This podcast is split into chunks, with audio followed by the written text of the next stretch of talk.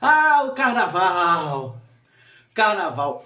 Carnaval vem do latim carnavale, né, que significa abster-se da carne ou deixar a carne. Esse período ele corresponde aí uns três dias antes da chamada quarta-feira de cinzas, né? consequentemente antes do início da quaresma. A quaresma foi criada pela Igreja Católica lá na Idade Média e significa ainda, até hoje, né, uma espécie de um período de jejum, de oração, no qual os fiéis devem se sacrificar, não consumindo determinados alimentos e não tendo nenhuma atividade considerada prazerosa né, do ponto de vista mundano, ou seja, profano. O carnaval, como a gente conhece, também está relacionado a esse período da Idade Média, embora é importante a gente ressaltar né, que traz aí alguns elementos da antiguidade, né? principalmente de civilizações da Mesopotâmia, né? e que cultuavam aí vários deuses, fazia, faziam festas em determinadas épocas de colheita, e também civilização grega e romana, né? que homenageavam aí o deus Dionísio e o deus Baco, que era o deus do vinho, deus da festa. Portanto, o carnaval, apesar de ter sido criado oficialmente na Idade Média, trouxe alguns elementos da antiguidade.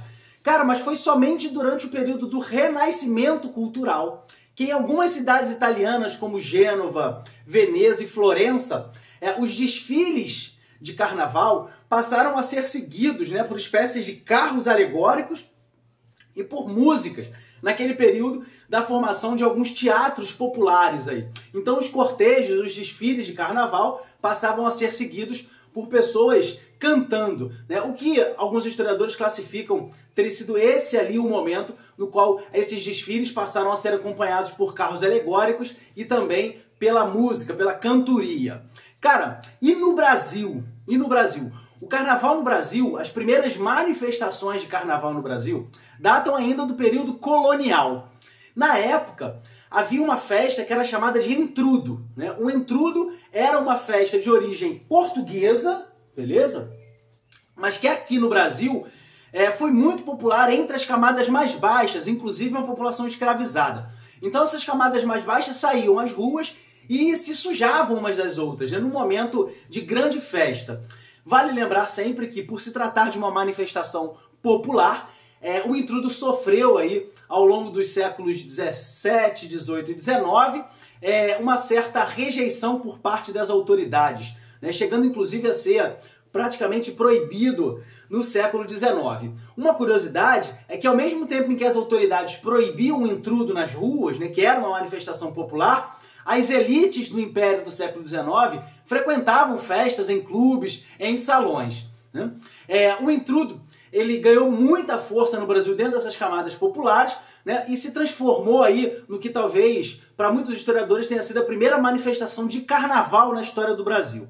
Cara, tem três curiosidades interessantes que eu gostaria de mostrar para vocês. A primeira, a primeira marchinha de carnaval que a gente conhece é de autoria de Chiquinha Gonzaga, né? E é aquela O Abre Alas, que eu tenho certeza que vocês conhecem. O Abre Alas que eu quero passar.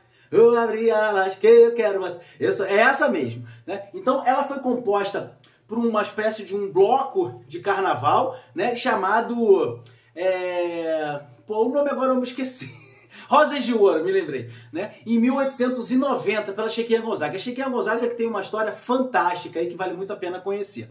A outra curiosidade que eu estou trazendo para vocês é o que teria sido o primeiro samba, né? Que é um samba pelo telefone, né? De autoria aí do Donga, talvez o autor mais conhecido, e o Mário de Almeida, se eu não me engano tá bom? Então, a primeira escola de samba, essa é terceira curiosidade, a primeira escola de samba que se tem notícia é uma escola de samba que na época chamava Deixa Falar, é que depois acabou originando a Estácio de Sá, que fica localizado no bairro do Estácio, aqui na cidade do Rio de Janeiro. Né? Ali por volta de, do finalzinho da década de 1920, a gente teve aí o que teria sido é, o primeiro desfile, né, a primeira premiação das escolas de samba, concorrendo então a futura Estácio, a Mangueira e uma outra escola que viria a ser a Portela. Beleza? Tá? O fato é que até hoje o carnaval se mostra e se apresenta aí como uma das festas mais populares do Brasil, uma manifestação cultural